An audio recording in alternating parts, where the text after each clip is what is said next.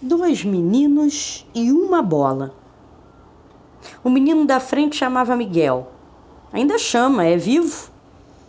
O da sombra, ninguém sabia. Só sabia que ficava na sombra de Miguel.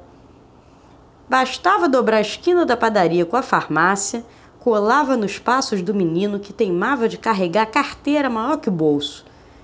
Miguel tinha sorte, porque a sombra queria pegar sol olhar bem Miguel nos olhos e tirar dele o que a vida não lhe deu.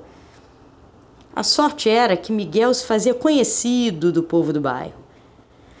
Até o dia em que a sombra seguiu Miguel no ônibus, onde não havia lugar atrás para sentar. Teve então que se sentar ao seu lado. Havia agora dois meninos. Haver, no sentido de existir, não pluraliza. Mas será que ali existiam dois? A sombra não se fazia notar, seu nome não se sabia no bairro. Só que comia quatro vezes ao dia das quentinhas que conseguia na igreja. Se não sabemos seu nome, chamemos de menino.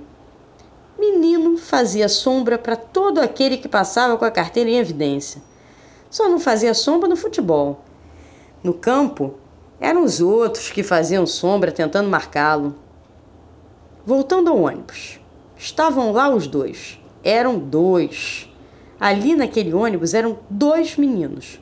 Ninguém conhecia o Miguel do bairro, que se fazia somente um menino. Não havia luz e sombra. De repente, na hora em que menino ia tirar a carteira de Miguel, o ônibus freou e menino se feriu. Miguel levou o menino desacordado para o hospital. Ao perguntarem sobre a identidade do ferido, viram que não havia qualquer documento. Perguntaram a Miguel, que respondeu que não sabia, mas estava do seu lado no ônibus. A sombra que virou o menino do lado acordou. Agora Miguel não estava mais de costas para ele, como todo dia na rua. Ele via Miguel à sua frente. Quando pôde olhá-lo, não viu sua carteira, mas um menino igual a ele.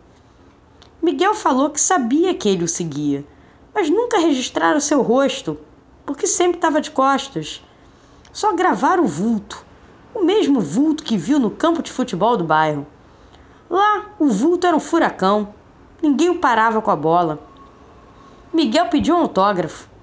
Disse que era perna de pau, que nunca foi bom de bola, que admirava o menino Menino, que era sombra e vulto no fundo, tava era com a bola toda. A carteira sumiu foi dos olhos de menino, que olhou Miguel nos olhos e o chamou para uma pelada. No dia seguinte, ali em campo, não havia Miguel e sua sombra. Existiam dois meninos. Eram dois e uma bola.